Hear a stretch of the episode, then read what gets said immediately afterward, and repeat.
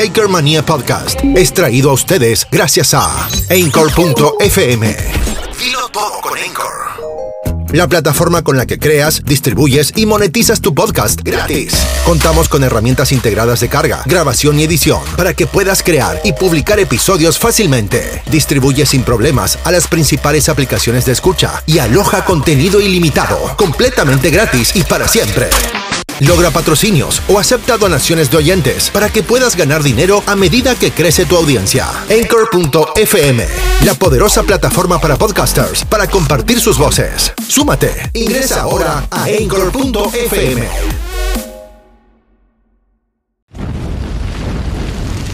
Salido desde las mismísimas entrañas de la Tierra, donde ningún hombre se atrevió jamás a entrar.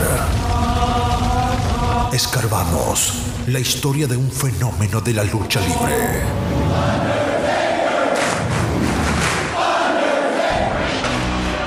El hombre muerto, American Badass, Big Evil, el señor del lado oscuro.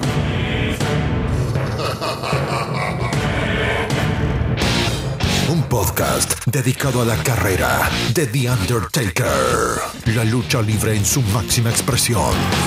Todos de pie, porque llega su anfitrión, Mr. Alex. Esto es Taker Mania Podcast. Bienvenidos.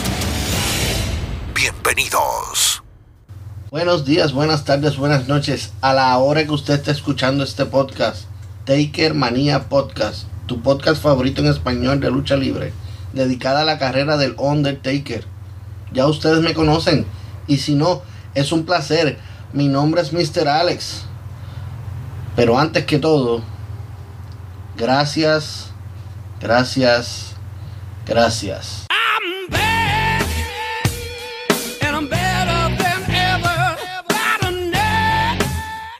Estoy de vuelta y mejor que nunca. Es más, vamos a ponerlo otra vez. Para el que no lo cachó de una, lo vuelvo a escuchar.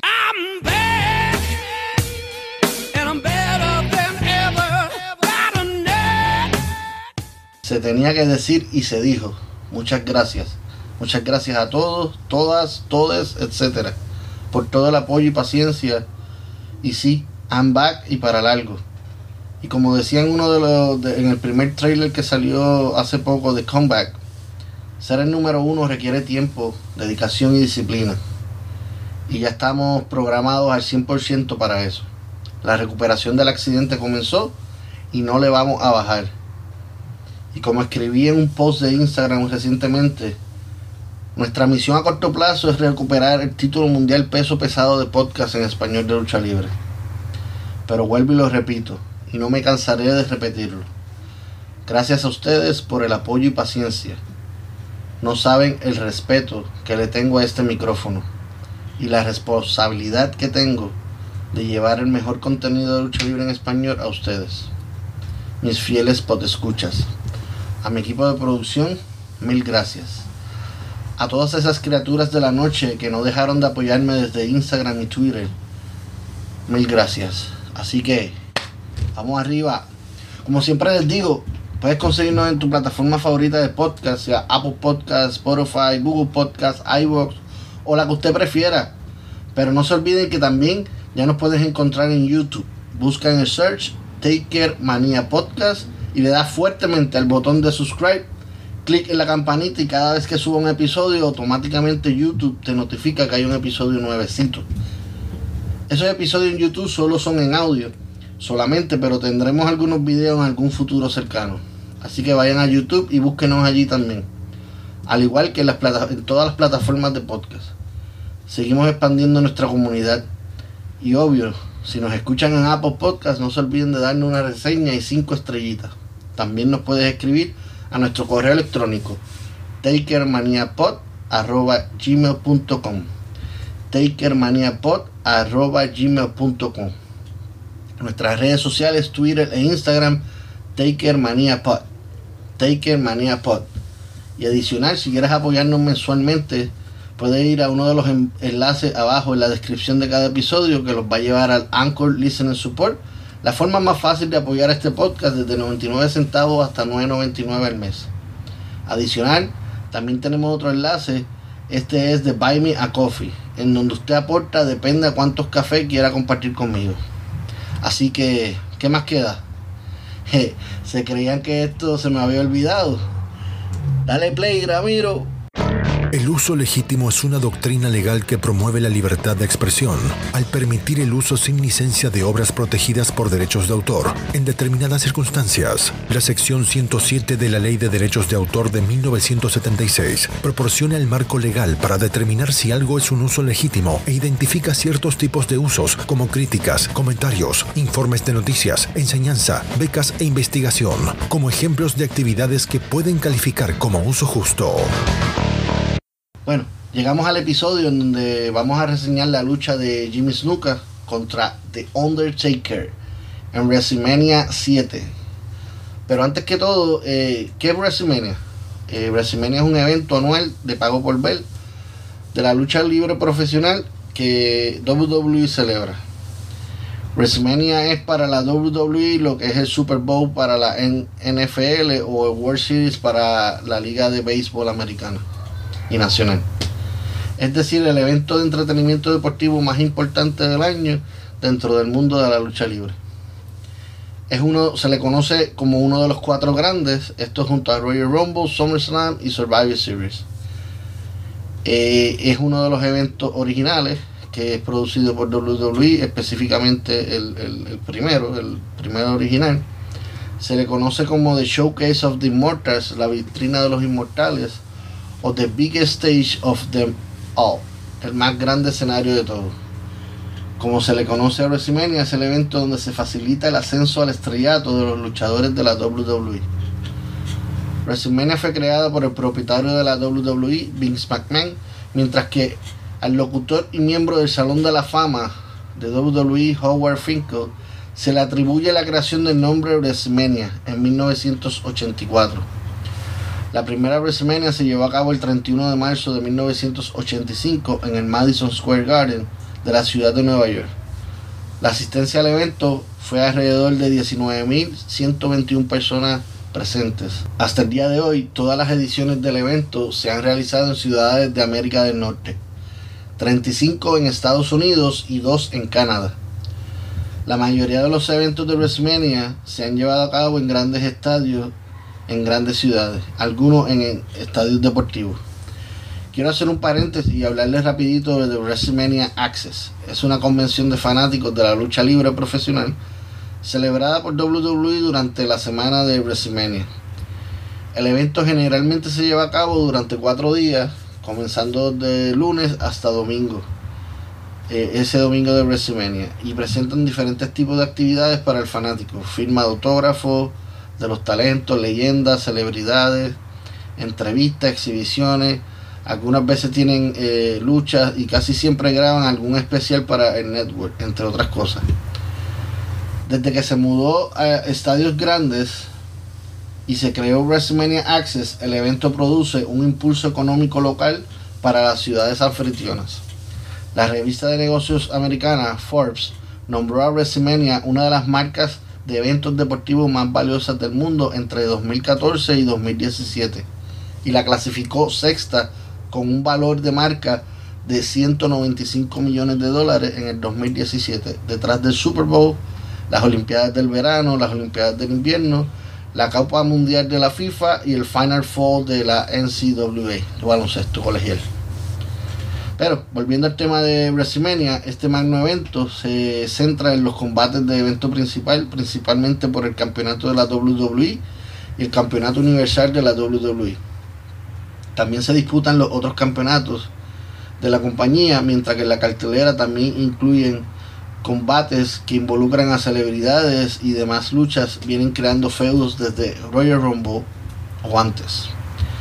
Desde el 1993, el ganador del combate anual Royal Rumble ha podido recibir garantizado un combate principal en WrestleMania del mismo año, eligiendo el título que quiera entre el campeonato de la WWE, el campeonato mundial de peso pesado, eso fue entre 2003 al 2013, o el campeonato universal de la WWE, que es desde el 2017 hasta el presente.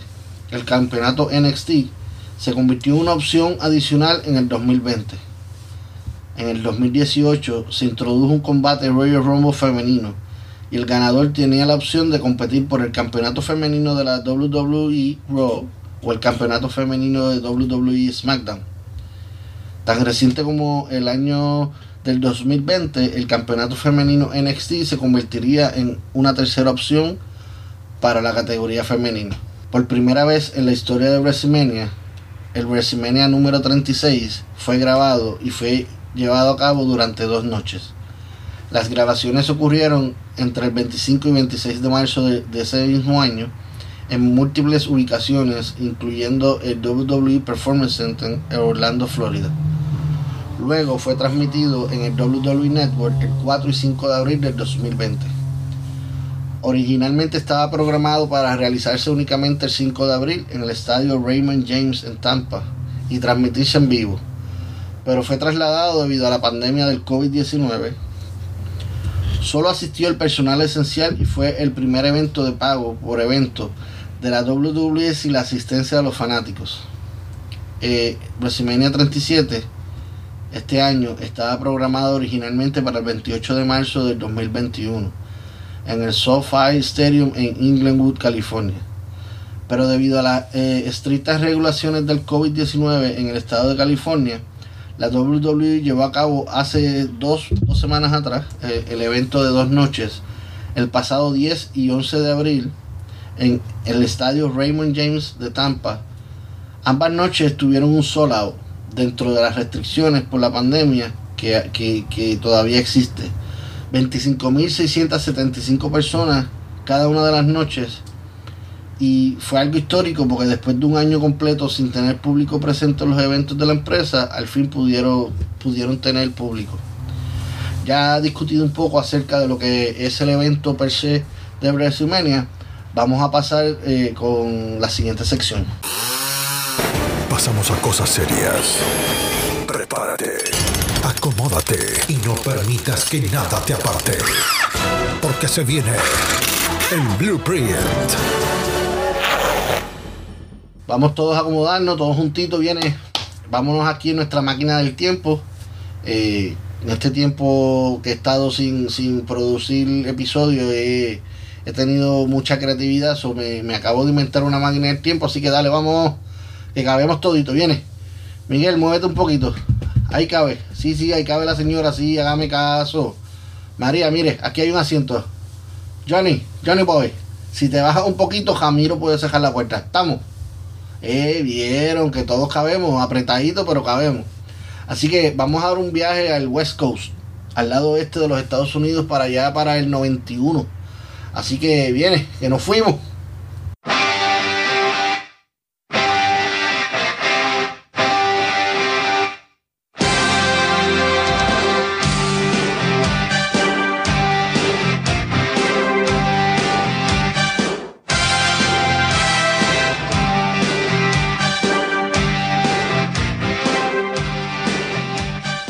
Audio fue el tema musical de WrestleMania número 7, que tuvo lugar el 24 de marzo de 1991 desde Los Ángeles Memorial Sport Arena en Los Ángeles, California.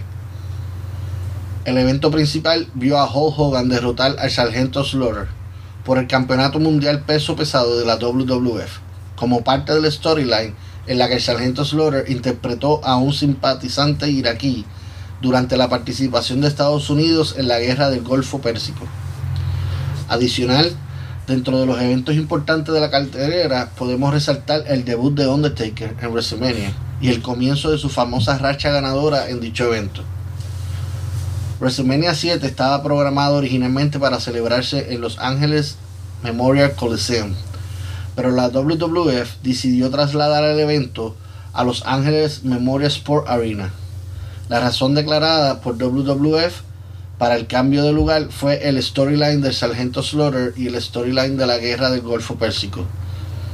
Esto fue descartado por medios como Slam Sport de Canadá, que atribuyó el cambio de sede a una mala venta anticipada de entradas y que la empresa tenía dificultades para llenar los 100.000 asientos disponibles en el LA Memorial Coliseum. La asistencia oficial de WrestleMania 7 que se llevó a cabo en el Los Ángeles Memorial Sport Arena fue de 16.158, aunque varias fuentes noticiosas informaron que solo 10.500 pagaron taquillas y el resto, o sea, 5.658 fueron regaladas o por auspicio. El lema del evento fue Superstar and Strive Forever, superestrellas y rayas para siempre. Y es recordado por su tema del patriotismo estadounidense a raíz de la guerra del Golfo. Se colgaron banderas estadounidenses por toda la arena y el delantal del ring. Los banners y póster eran, eran de color rojo, blanco y azul. El evento tuvo como host a Gorilla Monsoon junto a Bobby Heenan. El tiempo que Heenan tuvo que salir de cámara, eh, fue acompañado por eh, en los comentarios por Jim Duggan, eh, Lord Alfred Hayes. Además, eh, Reggie Phillips ayudó con los comentarios durante el evento principal, mientras que Howard Finkel se desempeñó como anunciador en el ring y Alex Trebek lo fue en el evento principal. El artista del póster promocional fue el reconocido pintor ilustrativo Joe Jusko, conocido principalmente por su trabajo dentro de la industria del cómic. So, el evento de WrestleMania 7 incluyó una Dark Match y 14 combates oficiales. En este episodio nos vamos a enfocar en la sexta lucha de la noche, en donde se enfrentaban en una lucha regular en solitario a quien en- hasta ese momento llamaban el fenómeno, hasta ese día, Jimmy Snuka contra el enterrador. Ladies and gentlemen, en el evento principal de campana a campana. Damas y caballeros, hemos llegado al evento principal de nuestro episodio, de campana a campana. Relato de las luchas, grandes combates dentro de un ring, campos de batalla. Sientan la adrenalina y furor de parte del Undertaker. De campana a campana. El relato como si estuvieras en vivo. Prepara las palomitas, porque esta lucha comienza en 3, 2, 1. ¡A pelear!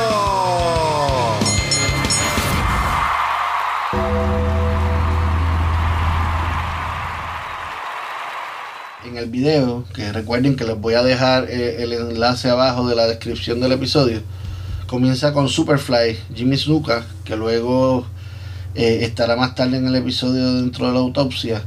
Eh, se encuentra Jimmy Snuka en el ring quitándose sus accesorios y preparándose a recibir al Undertaker en el ring. Comienzan a, sonar los gong, las campanas y la marcha hacia el ring de parte de, de Undertaker, dirigido por Paul Bear. Y como dice el- el- la persona que lo está presentando, directamente desde el Valle de la Muerte y pesando 328 libras, The Undertaker, el enterrador. Vemos a Paul entregarle al árbitro la urna para que éste la cuide, en lo que él ayuda a Undertaker a quitarse sus accesorios, capa, sombrero, etcétera. Eh, no es necesario decirle a ustedes la cara aterrorizada de los niños que ponen en cámara, como siempre ha pasado en todas la- las luchas que hemos narrado aquí. Eh, aprovechan eh, a poner la- la- las caras de, de asombro y, las impresiones de estos niños que son parte de del público y, se asombran al ver la entrada, la presencia del Undertaker. Suena la campana y ambos luchadores se miran eh, fijamente el uno al otro casi por un minuto. Cuando Snuka le da la espalda a Taker y camina hacia una de las esquinas, Taker lo ataca con golpes a la espalda, seguido de cabeza contra el esquinero. Ya Snuka, acomodado en la esquina, Taker lanza combinación de patadas al cuerpo, seguido de un Undertaker, eh, Undertaker throw, throw Thrust, que es un golpe utilizado por Undertaker, donde es como ataca directamente a la garganta de su oponente, a veces con la mano eh, abierta, y a veces como con un puño cerrado. Eh, vuelve a castigar a Snuka tirando su cara contra la esquina nuevamente, derechazo a la cabeza, seguido de llave de asfixia, mientras que el árbitro hace su conteo. Taker lo suelta y lo tira contra las cuerdas. Al regreso, Undertaker lo recibe con super lazo vaquero o lazo vaquero volador, como otras personas también le llaman. eh, dominando el peso de su cuerpo en esa elevación. Comienza a apretar la cara de Snuka hasta que el árbitro le comienza la cuenta par de veces. Undertaker tira a Snuka contra el esquinero opuesto. Esto es bloqueado por Snuka y es él quien tira a Undertaker contra el esquinero. Pero el enterrador lo recibe con patada en la cara y este cae fuera del cuadrilátero. Paul Bear, quien se encuentra a poca distancia de Snuka, comienza a celebrar por lo que está pasando en la lucha. Mientras que el enterrador hace que Superfly suba al delantal o borde del ring, jalándolo por el pelo desde dentro del ring, golpes a la espalda y le aplica un gigantesco suplex a Jimmy Snuka de fuera del ring hacia adentro, mientras los comentaristas hablan de que nunca habían visto tanto castigo aplicado a Snuka, que al contrario, es él quien casi siempre llevaba el ritmo de las luchas hasta este momento. Pero Undertaker le cambió los muñequitos a este combate. Undertaker hace el intento de aplicar un elbow drop a la cara de Jimmy y este se sale, pero ese cantazo no afecta a Taker porque se pone de pie más rápido que el mismo Jimmy Snuka. Snuka comienza a atacar a Taker mientras Paul Bear sufre fuera del ring. Combinación de puños al cuerpo de Taker seguido de fuerte cabezazo. Varios machetazos al pecho de Taker y otro cabezazo que recibe el enterrador. Jimmy lo tira contra las cuerdas, Taker bloquea, Jimmy escapa del golpe y en el regreso Taker esquiva y Jimmy se enreda con las cuerdas, cayendo fuera del ring. La habilidad y agilidad de Taker, a pesar de su peso y su estatura, tiene una facilidad de, de poder ser flexible y escapar de estos movimientos aplicados por Jimmy Snuka. En su intento de entrar nuevamente al ring, Snuka sigue utilizando su cabeza para castigar al hombre muerto. Desde el delantal del ring, da un brinco a la tercera cuerda y trata de hacer un splash a Taker y este lo frena en pleno vuelo. Lo pone en el ring y le aplica un derechazo y lo prepara para la tumba rompecuello. Seguido de conteo de 3 para ganar la lucha que duró 4 minutos 20 segundos. Eh, el Undertaker se retira rápidamente del ring y así acabar eh, esta sección de campana a campana. No te vayas. Ya viene la mejor parte. Aquí, en Taker Mania Podcast. Con Mr. Alex. Solo cuatro meses después de su debut, este squad sirve como un cambio de guardia cuando Undertaker destruye el antiguo fenómeno de la World Wrestling Federation. Luego de pasar, de acabar la, la lucha, mucho más tarde, en la grabación de, de- del evento de WrestleMania 7, Undertaker y Paul Bear volvieron a aparecer en cámara. Y esto fue tras bastidores, lo que pretendía ser una entrevista hecha por una de las celebridades invitadas al evento de WrestleMania, Reggie Feeling. So, a continuación el audio de lo que pasó. En este momento vamos con Regis Phillips. Muy bien, aquí en WrestleMania 7, damas y caballeros, son superestrellas y banderas para siempre conmigo en este momento. Una superestrella que vive de que nada, absolutamente nada dura para siempre. Estoy hablando, claro está, del Undertaker, eh, junto a su manejador Paul Bearer. A ver, ¿qué dicen muchachos? ¿Qué les parece esta celebración que estamos teniendo aquí? Ay, ¿No, no es grandiosa? Un gran día para estar vivo, ¿no les parece? Este tipo debe ser alto, yo mido 6 pies de altura y, y 3 pulgadas, no, no puedo creerlo. ¿Y ahora qué, qué están haciendo con esa cinta métrica? ¿Ah? 38. Ah, vamos, eh, no, no tienen que tomar esas medidas. eh. Yo, yo sé que todos nos estamos poniendo viejos, pero... ah, 33. eh, ah, ¿Saben? Eh, Estos tipos son serios, ¿eh? Eh, no, ¿No es así? Ah, yo, yo, yo creo que es serio. Ah, eh, hombre, Ah, eh, este es un evento... 27. eh, Es un evento en vivo, estamos muriendo aquí, verdaderamente deberíamos hablar un poco, ¿sabes? De, de- de- de- de su urna y de quién está en ella y qué está pasando. Y yo, yo me he enfrentado a audiencias como muertas antes, pero espero que Alex Trebek tenga un mejor momento que yo. Alex, ¿cómo te va a ti? Ah, Alex. Thank you very much, Regis. Muchas gracias, Regis. No digo esto como un juego de palabras, pero... Mientras el señor Philbin trataba de entrevistar al enterrador y a Paul Bear, estos dos estaban cogiéndole las medidas de su cuerpo como si fueran a hacer el ataúd de este a la medida. Eh, yo entiendo que siempre la empresa le ha funcionado estos tipos de sketch backstage donde hacen que sus superestrellas interactúen con las celebridades y eh, para ese momento en 1991 eh, esto aparentemente impresionaba y daba gracia. Cada adversario o aliado del Undertaker tiene un origen, una historia. Hablemos de ellos, conozcámoslos, investiguemos juntos y hablemos a fondo. Porque cada uno tiene que pasar por. Tiene que pasar por. La autopsia. La autopsia. James Raider Snuka, nacido como James Wiley Smith el 18 de mayo de 1943, era un luchador profesional estadounidense de Fiji.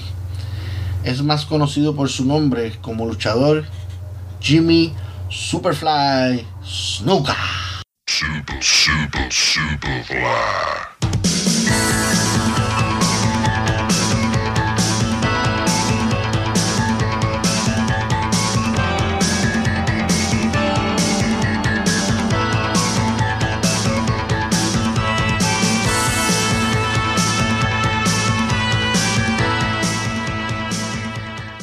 Cuando era niño, Snuka se mudó con su familia a, la- a las Islas Marshall y luego a Hawái. Snuka participó activamente en el bodybuilding o fisiculturismo amateur en Hawái en la década de 1960. También disfrutó de cierto éxito como fisiculturista profesional, obteniendo los, los títulos de Mr. Hawaii, Mr. Waikiki y Mr. North Shore. James comenzó a tener dudas de si se podía ganar la vida en este mundo del fisiculturismo. Mientras trabajaba en el gimnasio de Dan Ho en Hawái, Snuka conoció a muchos de los luchadores que trabajaban en la región del Pacífico Sur y decidió probar el negocio de la lucha libre, que si le comenzó a ver la parte lucrativa y vivir de eso. James hizo su debut como Jimmy Kealaha luchando contra Maxwell Bonnie Butler en Hawái en 1970. Más tarde se mudó a Portland, Oregon y luchó para Don Owen, quien era el dueño y promotor del territorio NWA Pacific Northwest, en donde fue campeón de peso pesado en seis ocasiones. Primero ganó el título al vencer a Bull Ramos el 16 de noviembre de 1973. Fue en ese territorio donde James Wheeler se transformó en Jimmy Snuka. Snuka también obtuvo el campeonato en parejas del noroeste del Pacífico NWA seis veces con su pareja de equipo Dodge Savage. Durante este tiempo, Snuka también tuvo un gran feudo que duró dos años, quien en ese tiempo también era un rookie, Jesse The Body Ventura. Snuka también luchó en varias otras regiones de la National Wrestling Islands, NWA, incluyendo Texas. En 1977 ganó los títulos de Texas, tanto el de peso pesado como el de pareja junto a Gino Hernández. Snuka luego se fue a Mid Atlantic, donde formó un equipo con Paul Ornoff. Ornoff y Snuka derrotaron a Baron von Raschke y Greg Valentine para convertirse en los campeones por pareja en 1979. El primero de septiembre de 1979, Snuka derrotó a Ricky Steamboat, a quien ya conocía desde los tiempos del fisiculturismo, para llevarse el campeonato peso pesado de Estados Unidos de la NWA. Su carrera finalmente lo llevó a Georgia, donde se juntó con Terry Gordy para ganar el campeonato nacional en parejas de la NWA al derrotar a Ted DiBiase y Steve Olanowski. Their opponents are the Georgia Tag Team Champions from the Fiji Islands at 245 pounds, Jimmy Superfly Snuka. Snuka. His partner from Chattanooga, Tennessee at 260 pounds, Terry Gordy. Terry Gordy. En enero de 1982, Snuka ingresó a la World Wrestling Federation, WWF, como un personaje villano bajo la dirección del capitán Lou Albano. Snuka perdió varias oportunidades por el título ante el campeón de la WWF, Bob Backlund, incluido un combate de jaula de acero en el Madison Square Garden el 28 de junio de 1982 en el que Snuka saltó sobre Backlund desde la parte superior de la jaula y quien logró esquivar el Superfly Splash y escapar de la jaula y ganar para retener el título mundial.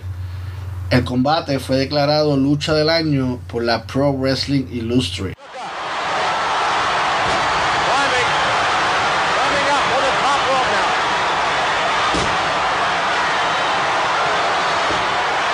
Luka. What's he going? He's going all the way up. Luka is up 20 feet in the air. Maybe 25. Luka 25 feet up in the air. Release. Oh!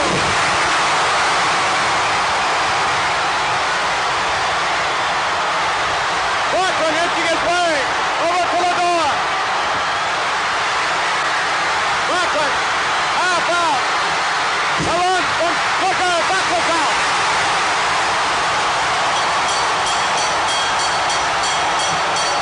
And the fans go absolutely wild. Pero la lucha que condujo a un momento decisivo en la carrera de Snuka fue contra Don Muraco el 17 de octubre de 1983. El mismo escenario y las mismas circunstancias. Combate de jaula de acero en el Madison Square Garden.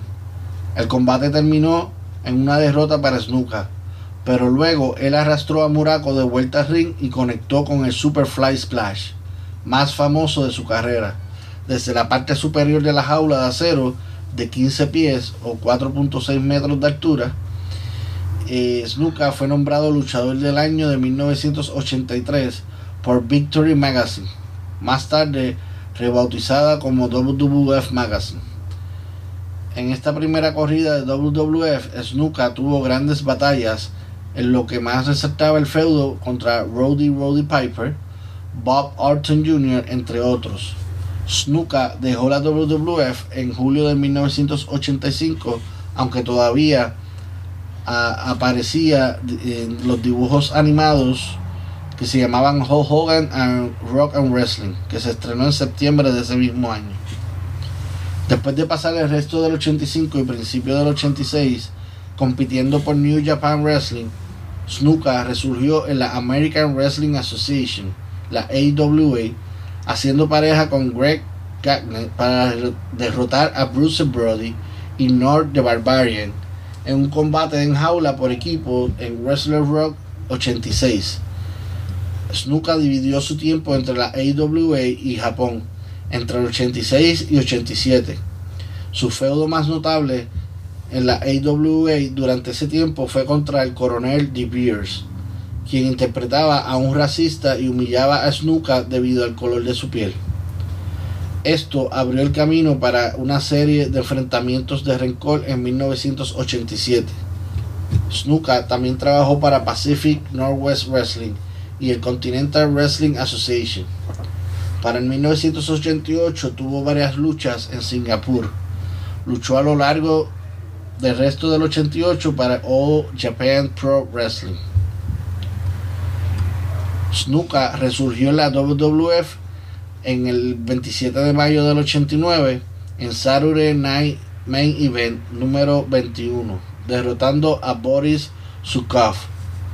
Eh, voy a resumirles rápido los datos importantes en este comeback de, a, a la WWF.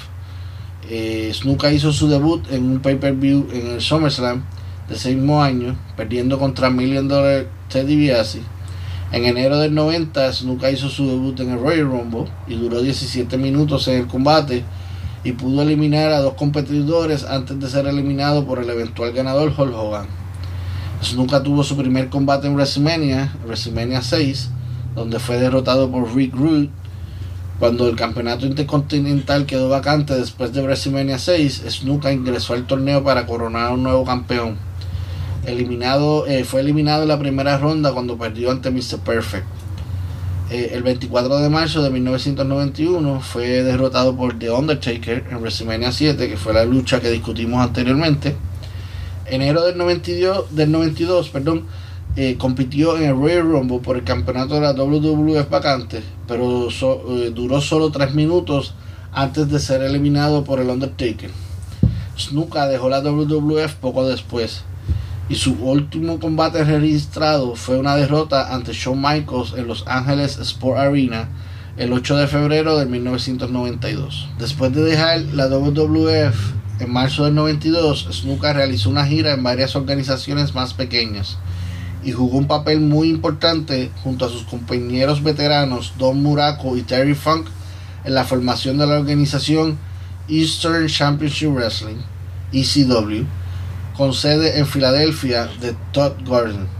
Snuka hizo su debut en ECW en un evento en vivo el 25 de abril. Ganó su primer combate, una batalla real para calificar para el campeonato de pesos pesados de la ECW contra Salvatore Bellomo, el ganador de la otra batalla real.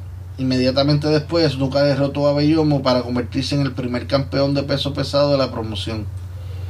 Un día después, él dejó el título a Johnny Hotbody. Luego regresó a ECW el 14 de julio donde derrotó a Hotbody para recuperar el título que nunca perdió y lo ganó por segunda vez. Hizo su primera defensa exitosa del título contra Setman el 15 de julio. Snuka mantuvo el título durante los siguientes dos meses, derrotando a rivales como el Super Destroyer Number One eh, y King Kalua, antes de perder el título ante Don Muraco el 30 de septiembre.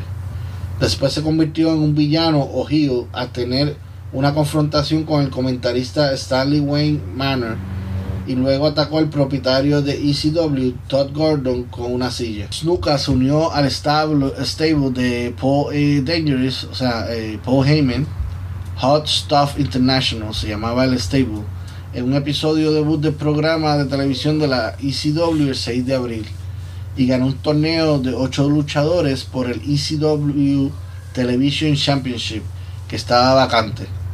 Dentro de las defensas titulares, la más que se puede resaltar en el evento hecho en ECW Arena en Filadelfia, llamado Super Summer Slider Spectacular, en donde Snuka defendió el título en dos luchas en la misma noche, contra JT Smith y la otra contra Tommy Cairo.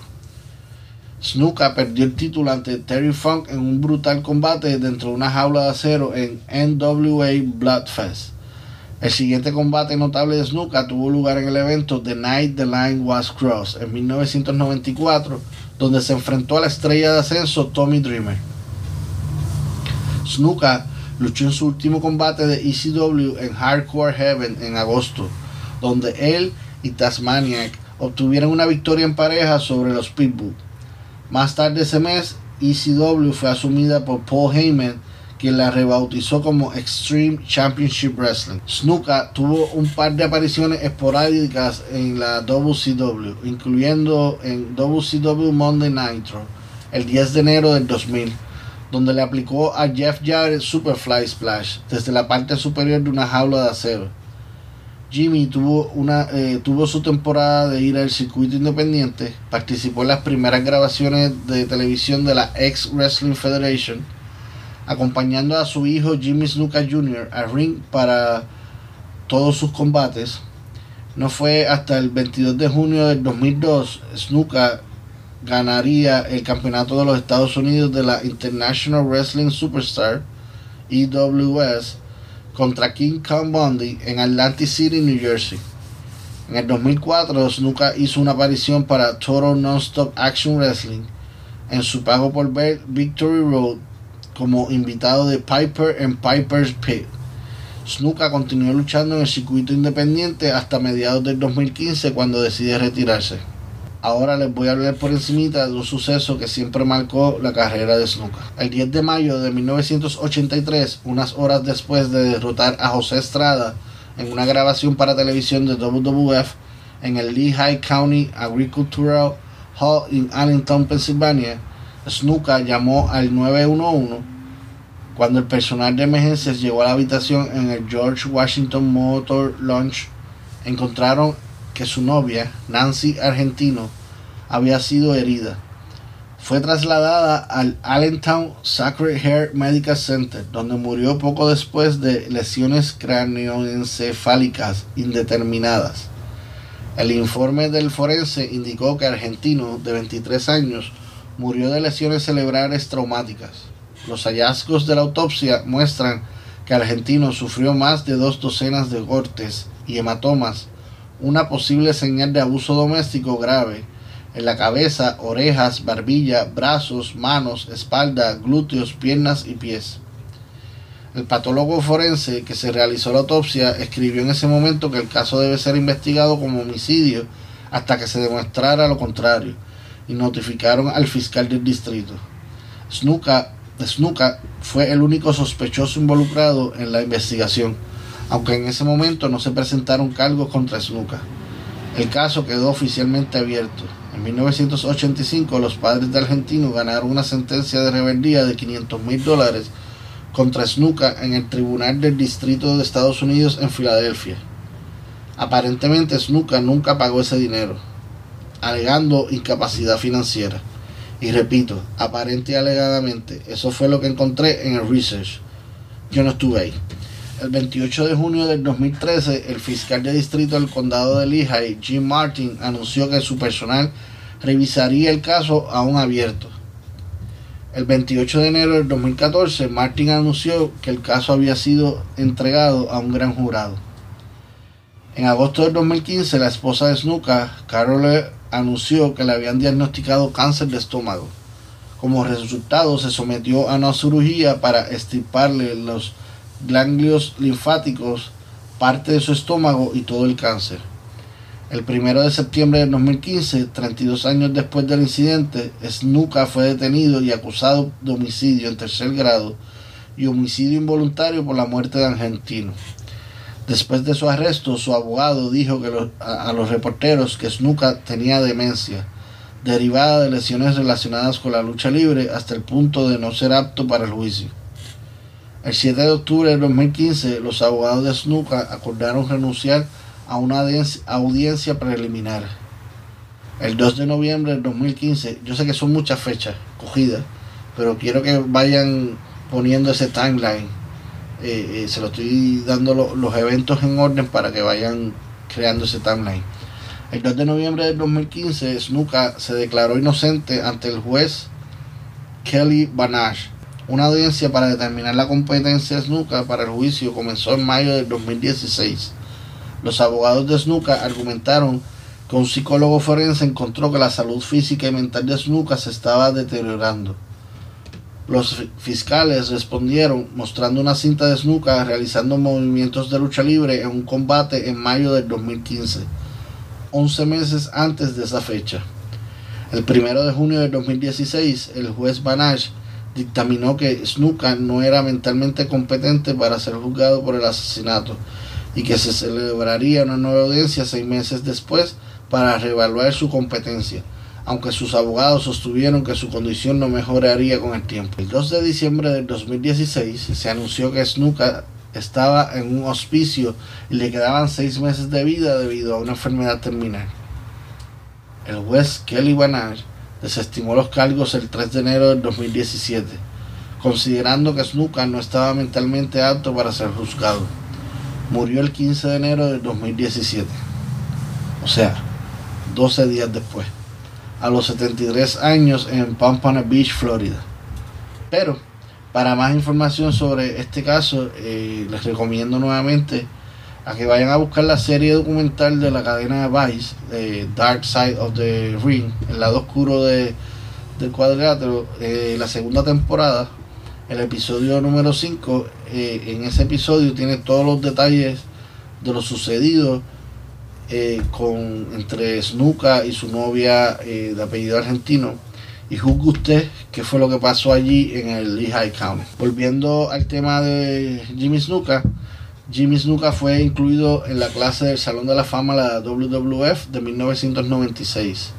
Además, recibió un premio a la trayectoria de la WWF en el Madison Square Garden en WWE Raw el 26 de agosto del 2002. Tras su arresto en septiembre del 2015, WWE suspendió su contrato de leyenda y eliminó la página del Salón de la Fama de su sitio web.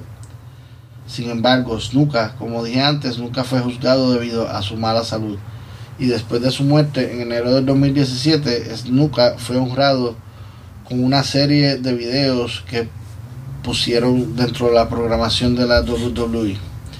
Jimmy estuvo casado tres veces, fue padrastro de tres niños y padre de cuatro, de los cuales dos siguieron sus pasos de luchador. Eh, Sarona Moana Marie, Rayher, Snuka, Polamalu, a.k.a. la que se conoce en la lucha libre actualmente como Tamina en la WWE, y James Wiley Smith Thomas Raider Snuka, a.k.a. Deuce en WWE o Jimmy Snuka Jr. en XWF. Eh, vamos a los datos estadísticos de Mr. Snuka para aquellos que les gusta escuchar y tienen récord de esto.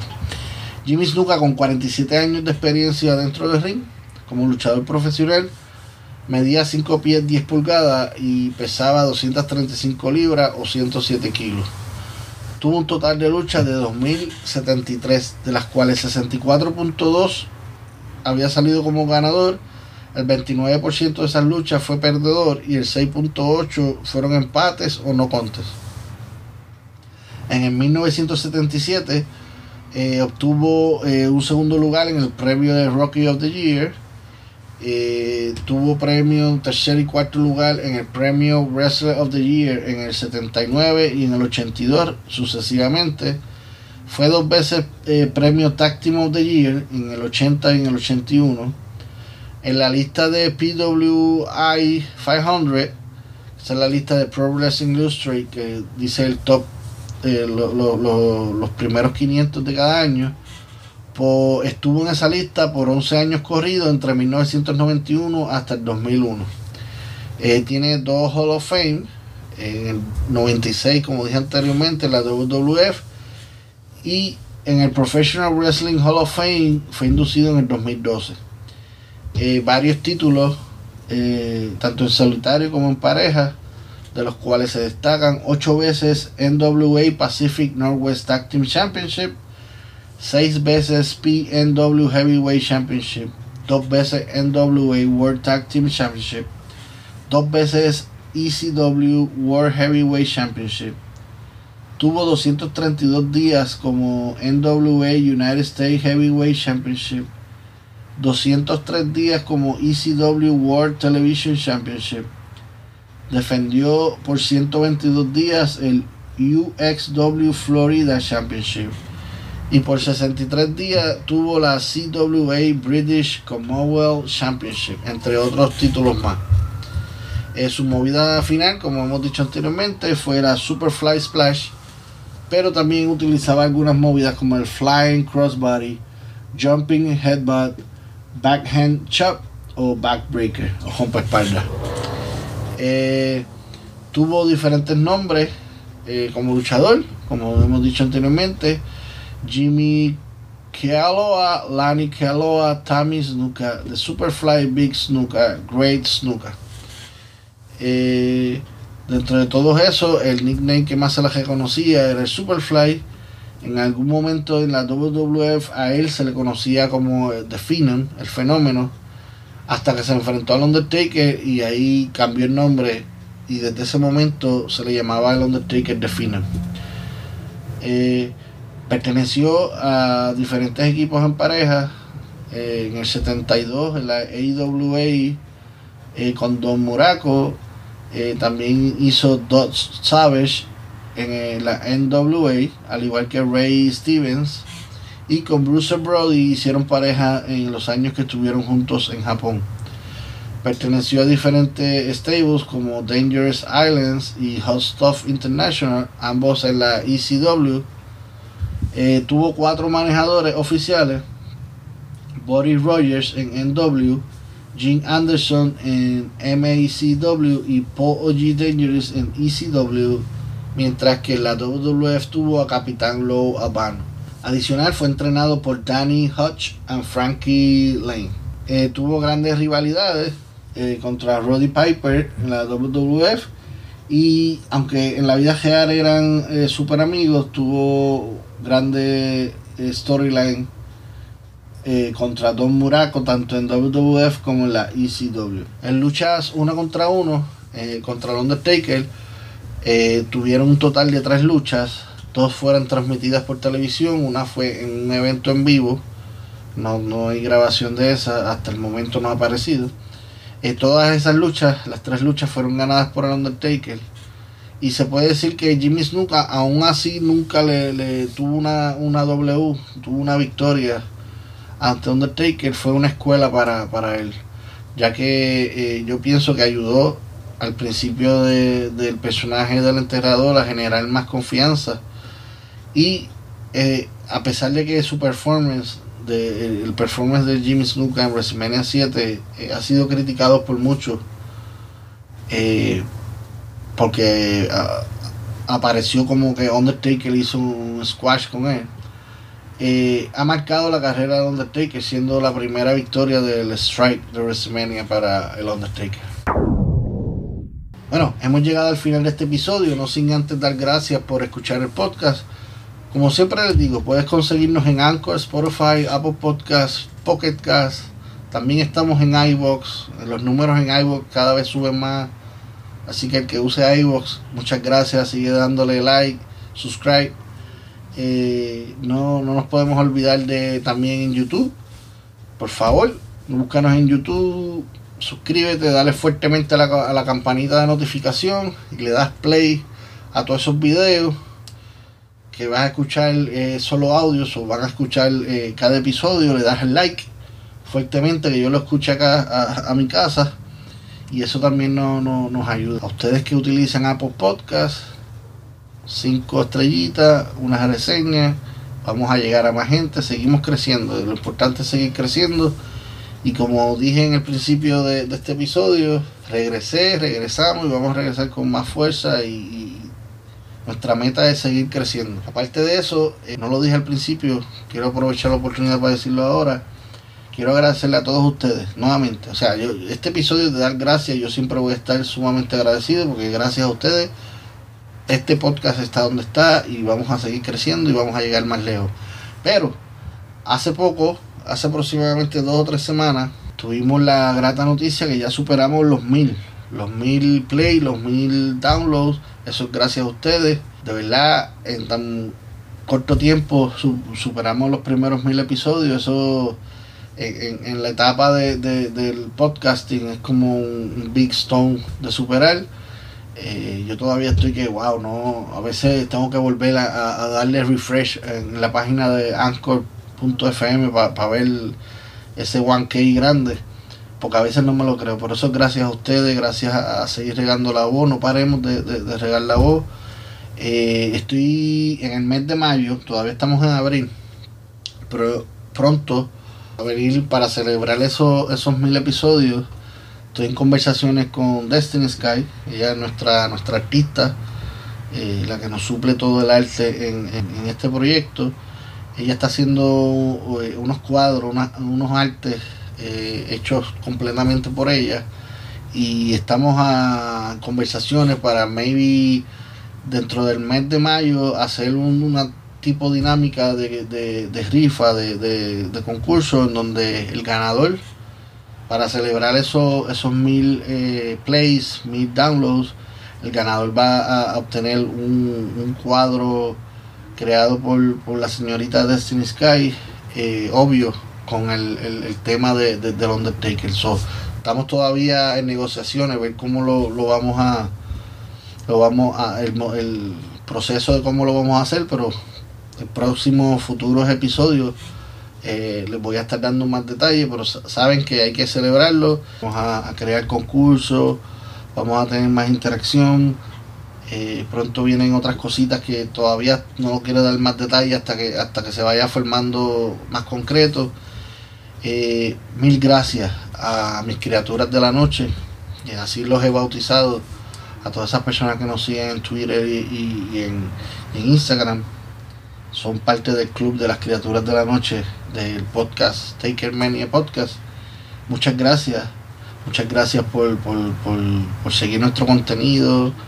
eh, todo, todo lo que subimos en, mayormente en Instagram, a esos likes, a esos comentarios, todo eso. Muchas gracias. Así que rieguen la voz. Quieren escribir un correo electrónico, takermaniapod.gmail.com también recordarles que la forma en que pueden eh, cooperar eh, con, el, con el podcast, con el proyecto, abajo hay dos enlaces, Anchor Listener Support y Buy Me a Coffee. Eh, creo que también voy a tener la oportunidad de ponerles el enlace de PayPal. So, abajo en, la descripción también vamos a poner el PayPal de- del proyecto. Cualquier persona que quiera eh, enviar un donativo, ayudar al proyecto, bienvenidos sean siempre y muchas gracias. Gracias a todos, mantenerse en contacto con este servidor. Eh, gracias por las miles de oraciones que yo sé que fueron bien recibidas, buenas vibras para rápida sanación. Eh, todavía estamos en, en- terapia, estamos sanando, estamos trabajando, estamos bregando, estamos activos. Eh, mi mano ya mismo va a estar al 100%, todavía no está al 100%, pero estamos, estamos bregando para eso. Eh, mil gracias. Abajo, vamos a- eh, abajo en la descripción encontrarás también todos los enlaces de las luchas en nuestras redes. Voy a tratar de ponerle para la gente que, que está en los Estados Unidos y Puerto Rico el enlace de, de la lucha en pica y los que están en América Latina o otras partes de- del mundo donde tengan acceso a, a WWE Network voy a hacer lo más posible por tener ese, ese link que sea el, el link que es debido a que tengo que hacer otra otro ajuste porque ya aquí en los Estados Unidos el network ya no ya no, no, no tenemos acceso. Hay hay otras formas de hacerlo so estoy estoy aprendiendo a eso. Eh, nada sigan nuestras redes sigan eh, apoyándonos.